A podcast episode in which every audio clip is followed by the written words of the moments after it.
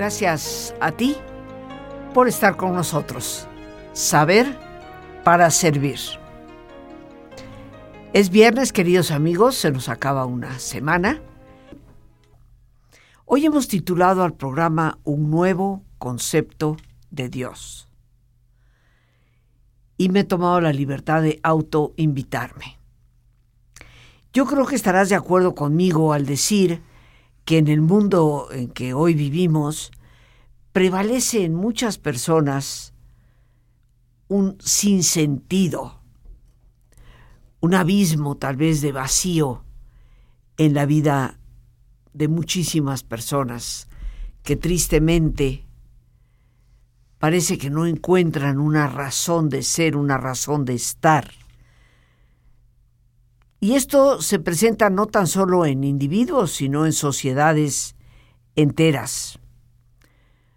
Ante situaciones donde parece que lo que impera es el egoísmo, la banalidad, la superficialidad, la violencia, la inseguridad, pues muchas personas, muchas sociedades buscan desesperadamente poderse conectar con alguien que suponga un buen amigo y que posea, por tanto, todas aquellas cualidades esenciales de lealtad, confianza, seguridad, generosidad, cariño.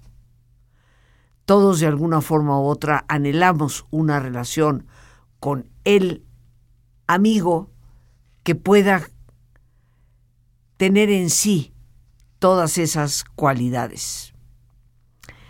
Tristemente nos parece a la mayoría de nosotros que ese tipo de amistad ha desaparecido.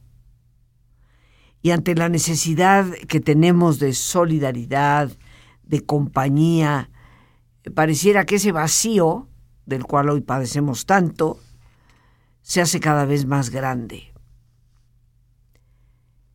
Curiosamente, de forma casi paralela y por diversas razones, yo diría tanto históricas como culturales, nuestra imagen de Dios se ha distorsionado enormemente. Hace muchos años tuve el gusto de entrevistar en mi programa a los hermanos Lin, que escribieron un libro que siempre he recomendado, Las Buenas Cabras. Y en ese libro nos hacen una metáfora del niño que quiere visitar a su tío Jorge, pero resulta que el tío Jorge es un enojón. Es un hombre que tal vez tiene algo de amargado, no permite que nadie se salga de sus reglas rígidas. Y otro tanto propina buenos castigos si el niño, la persona, se sale de esos parámetros.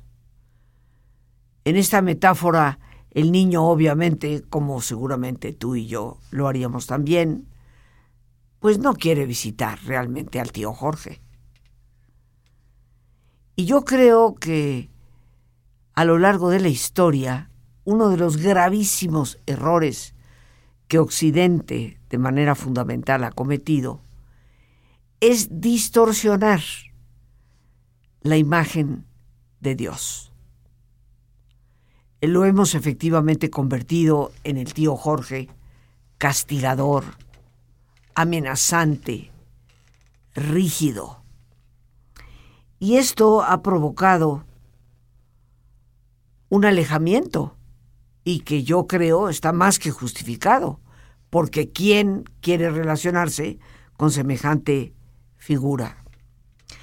Prevalece muchas veces, inclusive desde la educación religiosa, la visión de un Dios que es violento, vengativo, justiciero, y muy importante, es un alguien a quien hay que rendirle pleitesía, hay que mantenerlo contentito para evitar que caiga sobre nosotros su aniquilante cólera, porque su cólera no es cualquiera. Tal vez para muchos la imagen o figura o concepto de Dios es ante todo alguien distante, muy indiferente totalmente indiferente a la realidad cotidiana. Alguien a quien no se le puede realmente conversar de manera directa y sobre todo de una manera emocionalmente cercana, donde seamos capaces de expresar nuestro enojo, nuestra insatisfacción, nuestra queja, nuestra incertidumbre, nuestra perplejidad ante cosas que no podemos entender por qué ocurren.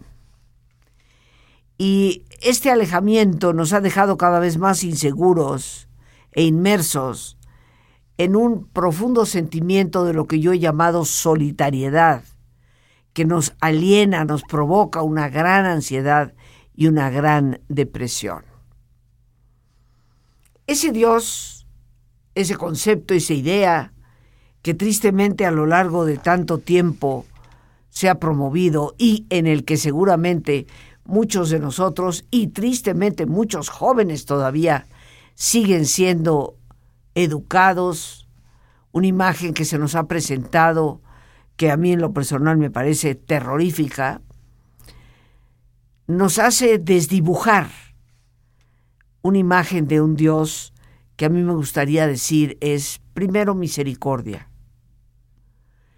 Y misericordia, si te fijas la palabra,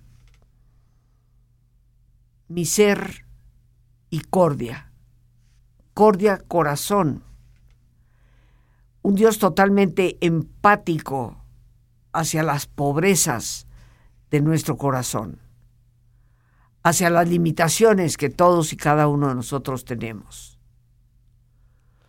Concebir, queridos amigos, un concepto de Dios tan amoroso que es infinitamente misericordia, para algunas personas resulta poco fácil. Ayer precisamente escuchaba yo a alguien que llegó a visitarme a la oficina, había solicitado una cita. Estuvimos conversando y tiene un problema de tipo familiar, relacional, muy fuerte y me decía, hay ocasiones en que no puedo desear otra cosa más que esta persona se muera. Y luego me siento tan culpable y segura de que iré a, parar a los infiernos por este tipo de deseos y pensamientos. Y yo quiero comentarte que a mí cada vez que alguien dice, es que seguro me iré al infierno o me merezco los infiernos, parece que, que algo en mi cuerpo eh, se expresara como en un rechazo absoluto hacia ese tipo de frases. Como dirían o diríamos, se me ponen los pelos de punta. ¿Cómo es posible que todavía tengamos esa visión en nuestra relación con Dios? Y yo creo que urge un nuevo concepto que lo vuelva a ubicar como un Dios, primero que todo, misericordioso, amoroso, por encima de todas las cosas. Un Dios, por lo tanto, amigo. Y tú nunca esperarías castigo, y mucho menos una amonestación severísima de parte de un amigo. Lo que esperarías es comprensión, solidaridad, Dios amor, Dios misericordia, Dios amigo. Alejándonos también de ese estereotipo del Dios aburrido. Porque hay que ver cómo tantas personas consideran que cualquier cosa que nos cause alegría, satisfacción, diversión, placer, es contra de Dios. Como si Dios no hubiera creado las mismas cosas que nos provocan placer. El poder deleitar una gustosa comida, el poder divertirnos con un buen baile, el poder compaginar con la intimidad de nuestra pareja en la sexualidad. Parece que todo eso está prohibido. Y se nos amenaza insistentemente con ese concepto de pecado mortal. Mortal significa muerte. No sé tú, pero yo lo oí muchas veces durante mi infancia. Un nuevo concepto de Dios es el título de nuestro programa. y parecería que está entresacado pues del siglo XX, del siglo XXI, de las ideas modernas que tú y yo podemos tener para concebir a un Dios amoroso, amigo, tolerante y divertido. Seguramente Rosita se lo saca de la manga. Sus ideas modernas. Pero resulta, mis queridos amigos, que Teresa de Jesús, hace 500 años, es quien nos ofrece a través de su obra la imagen de ese Dios. El concepto de un Dios que es amor, el concepto de un Dios que es misericordia, el concepto de un Dios que es tolerante, el concepto de un Dios que es amigo, el concepto de un Dios que es divertido. Un Dios que nos acompaña en nuestro quehacer diario, en la vida cotidiana con sus pormenores. Un Dios que Teresa de Jesús nos presenta como el que siempre está esperando nuestra respuesta para poder darnos en abundancia. Una de sus frases más repetidas en sus obras, no está el Dios, ese Dios, esperando más que encontrar a quien poder darle. Un Dios que espera la apertura de nuestro corazón para poder darnos en abundancia. Y es curioso cómo Teresa ella misma transitó en su propia vida de un concepto como el que tristemente prevalece aún para muchas personas, a un concepto totalmente distinto. Y esto lo vemos con toda claridad en su propia vida. Teresa de Jesús fue una mujer extraordinaria que nace en 1515 y es en 1535, después de haberse divertido bastante como jovencita, de haber sido coqueta, aparte siempre muy simpática, y de haber tenido algunos de sus novios, con quien se divertía ampliamente en fiestas con sus primos, decide de repente en el año 1535, a los 20 años de edad, hacerse religiosa y nos describe en su libro de la vida sus razones. Y la voy a tratar de citar textualmente. Prefería yo el purgatorio del convento que el infierno que me tenía merecido por mis tantos pecados. Teresa nos dice en pocas palabras que prefiere pasar por la vida de purgatorio, lo pongo entre comillas, pero lo estoy citando textualmente, que prevalece en una vida de convento, con lo cual ya nos está diciendo que no es una vida para nada agradable, pero prefiere ese purgatorio que el infierno que ella cree merecer por los muchos pecados que ha cometido. Esta es su idea y por lo tanto nos revela un concepto de Dios castigador que está esperando a darte lo que te mereces por tus muchos errores. Pero Teresa transita a lo largo de esa vida eh, por una búsqueda auténticamente espiritual. Y en el año 1554 va a tener ella una experiencia de Dios, no la idea de Dios, no el rezo a Dios, sino la experiencia misma de Dios, la certeza de su presencia, de su sentir. Y a través de esta experiencia que se le considera la gran conversión de Teresa, y la conversión no significa que te cambies de religión, sino que tengas la experiencia de Dios que te abre un panorama completamente diferente al que antes tenía. Y a partir de esa experiencia, y de las muchas experiencias que Teresa va a tener a partir de ese año 1554 hasta prácticamente su muerte en 1582, hace que su visión, su concepto, su idea de Dios cambie radicalmente. Y de ese Dios que le iba a dar el infierno como algo que ella merecía por sus pecados, aparece en sus mismas páginas escritas de su puño y letra la imagen de un Dios, y vuelvo a citarla textualmente, que aunque tú cayeras en pecado mortal, Él nunca se aleja de ti. Está esperando darte la mano para volverte a levantar. Ella nos dibuja la imagen de un Dios en donde, y vuelvo a citarla textualmente, y entre yo más le ofendía, él más mercedes me hacía. Un Dios que lejos de castigar con castigos nuestros errores, está esperando reconciliarnos con su amor verdaderamente infinito. Ella transitó en su propia vida del concepto de un Dios a quien habría que tenerle miedo a un Dios cercano y lleno de amor. Y yo creo, queridos amigos, que esa visión del Dios amor, amigo, compañero, divertido, es al Dios al que debemos transitar hoy más que nunca. Y podemos fundamentarnos en la obra de esta extraordinaria mujer que tuvo esa misma experiencia. La amistad de Dios es vida, una vida que nos sustenta.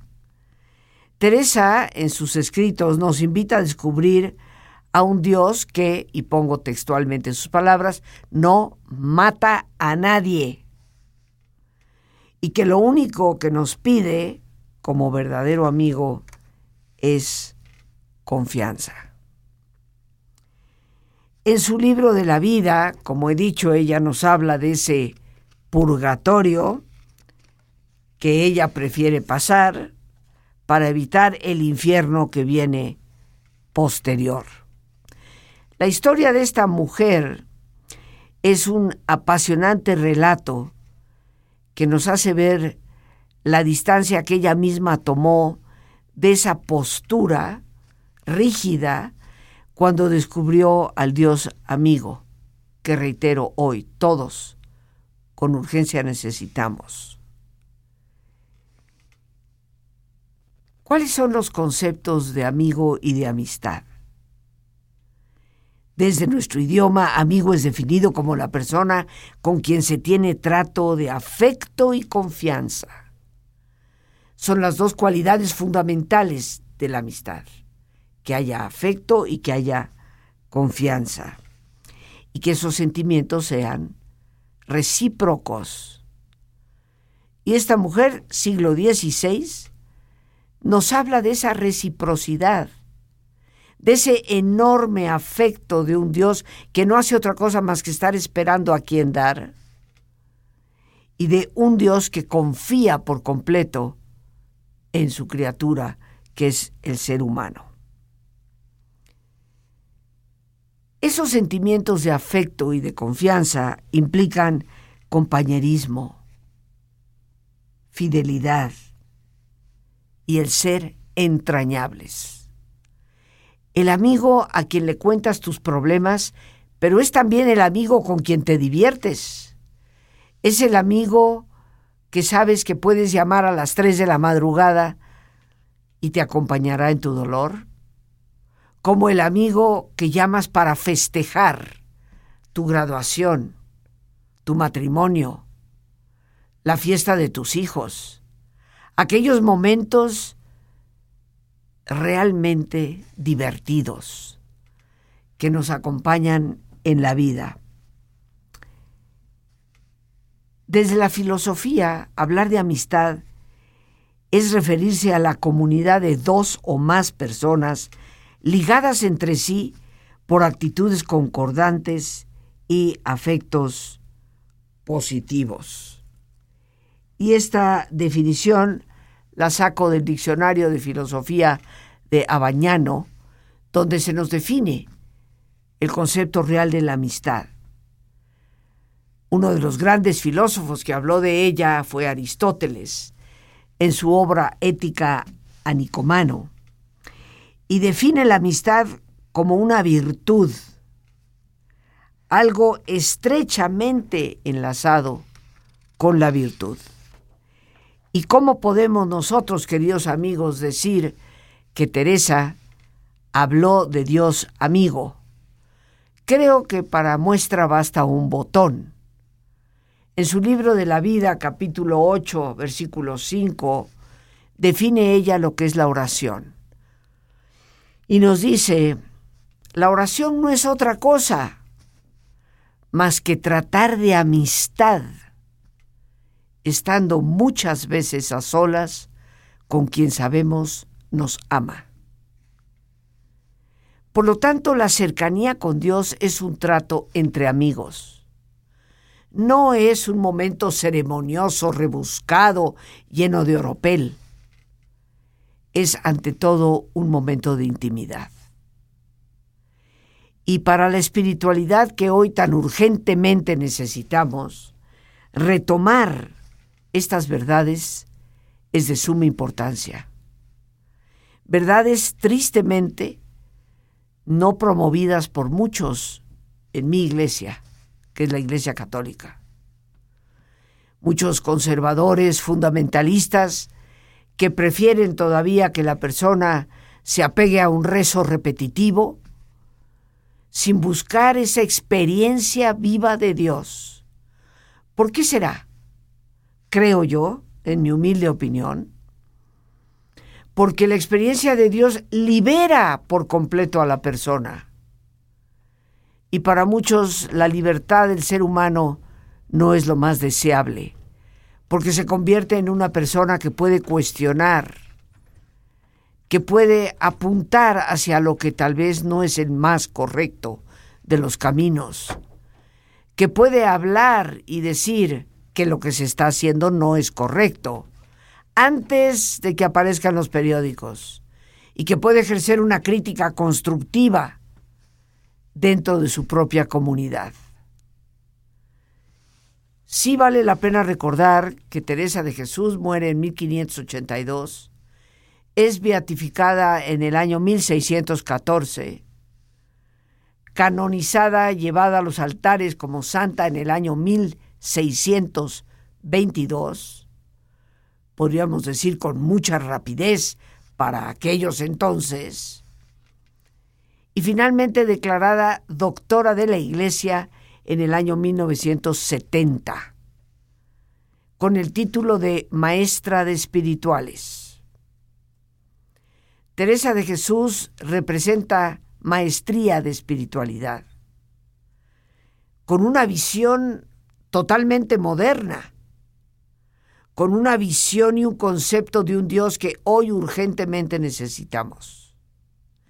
Yo quiero aprovechar esta verdad de la que te hablo y comparto para invitarte, porque próximamente estaré iniciando un diplomado sobre meditación y espiritualidad con Teresa de Jesús, maestra de espirituales, para los que somos católicos, doctrina oficial de la Iglesia, pero tristemente una doctrina casi por muchos totalmente desconocida.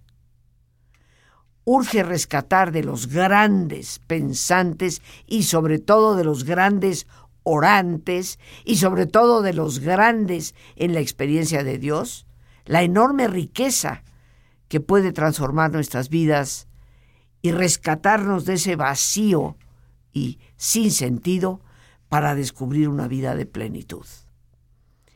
Date la oportunidad de descubrir una manera diferente de concebir tu relación personal, íntima, con ese buen Dios que es amor, es amistad,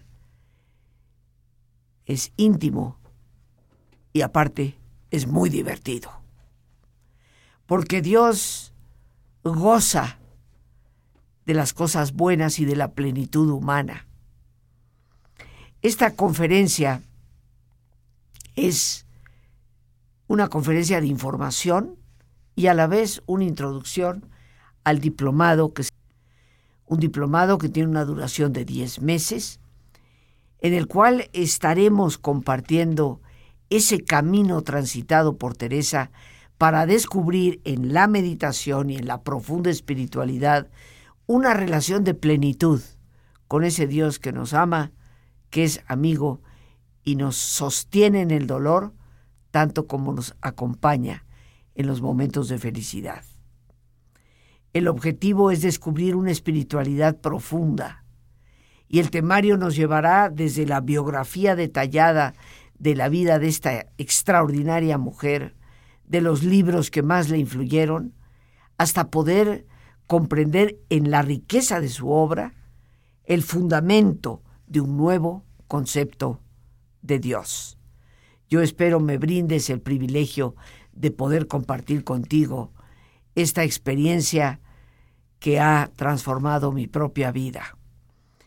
Una experiencia que transformó no solo mi visión de Dios, sino la visión que tengo de mí misma y la visión de la esperanza, confianza y amor que Dios pone en la obra humana. Porque mejorar el mundo es posible, pero necesitamos de esa fortaleza que nos acompañe para despojarnos por completo del miedo que tanto nos paraliza. Hay un número de WhatsApp para las personas que deseen eh, mandar un mensaje y recibir por esa vía la respuesta. El 55 37 32 9104. Lo repito con todo gusto, 55 37 32 9104. Te estaré esperando y desde ahora te agradezco me permitas compartir contigo esta enorme riqueza transformadora de vidas. Con esto nos vamos al ejercicio, que ya nos colgamos aquí de tiempo. Pues vamos entonces, queridos amigos, a ponernos cómodos y si te es posible hacer el alto completo, el alto total, pues qué mejor que cerrar tus ojos y en una posición cómoda con tus ojos cerrados. Toma conciencia de tu respiración, del entrar y el salir del aire en tu cuerpo. E imagina cómo al inhalar, así como llevas oxígeno a todas tus células, inhalas también serenidad para tu mente.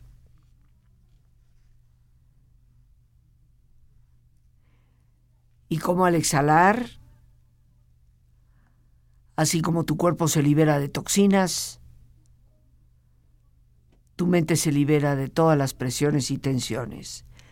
Respira profundamente.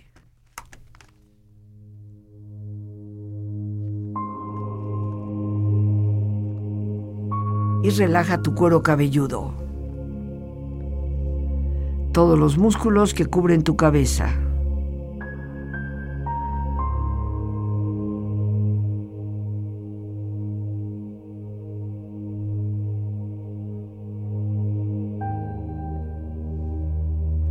Relaja tu frente, siente la piel, la vibración de la piel que cubre tu frente.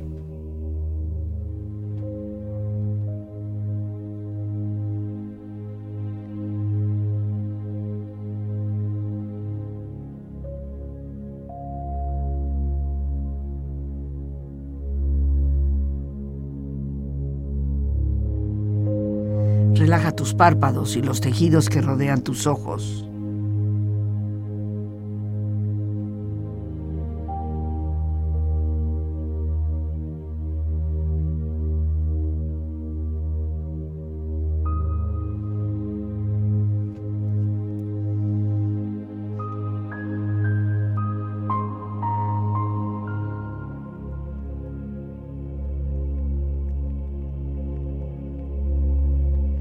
Relaja tus mejillas, toda la piel que cubre tu cara.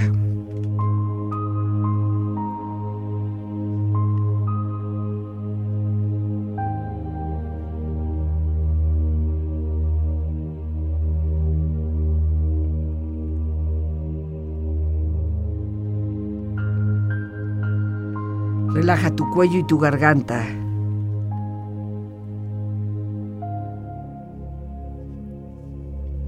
Siente su flexibilidad, equilibrio, balance.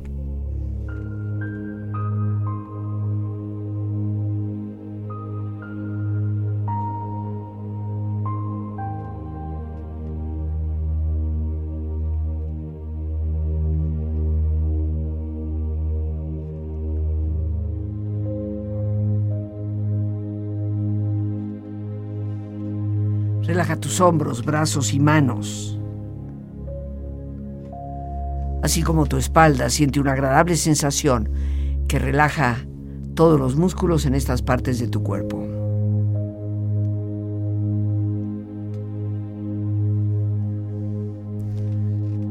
Relaja tu pecho exterior e interiormente.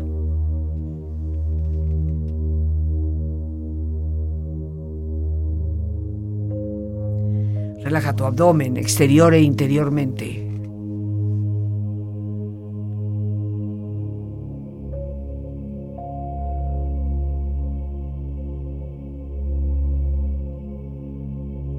Relaja tus muslos, tus rodillas.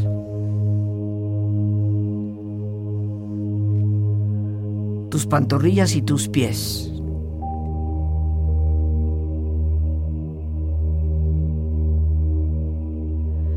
Con tu cuerpo profundamente relajado, proyecta en tu mente la imagen de un lugar ideal para el descanso.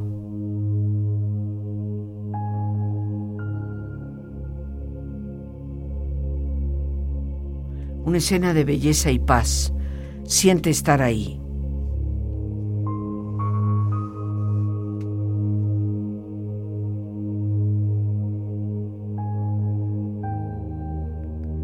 Con tu cuerpo relajado y tu mente serena,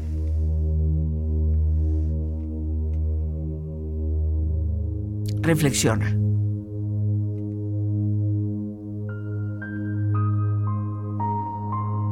Alma, buscarte hace en mí, y a mí buscarme hace en ti. Fuiste por amor creada, hermosa, bella, y así en mis entrañas pintada. Si te perdieres, mi amada alma, buscarte hace en mí. Y si acaso no supieres dónde me hallarás a mí, no andes de aquí para allí, sino si hallarme quisieres a mí, buscarme has en ti. Porque tú eres mi aposento, eres mi casa y morada. Fuera de ti no hay buscarme, porque para hallarme a mí, Bastará solo llamarme, que a ti iré sin tardarme, que a mí buscarme has en ti.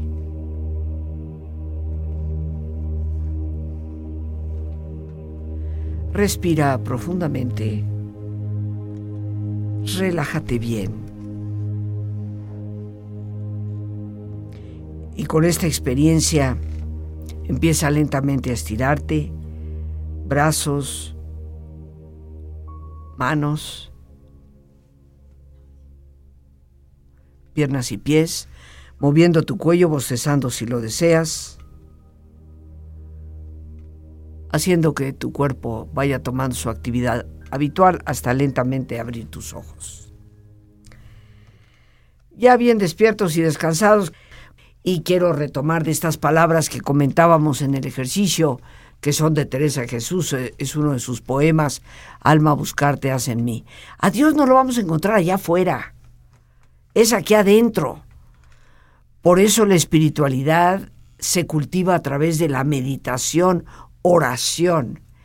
Y eso es parte de lo que estaremos haciendo la conferencia en la que yo espero que me estés acompañando. Y el WhatsApp 55 37 32 91 04 que pues no es Rosita la que habla, simplemente retomo de Teresa. Hay que conocer a esta gran mística del siglo XVI, la más actual que ustedes se puedan imaginar para la urgente necesidad de espiritualidad que tenemos el día de hoy.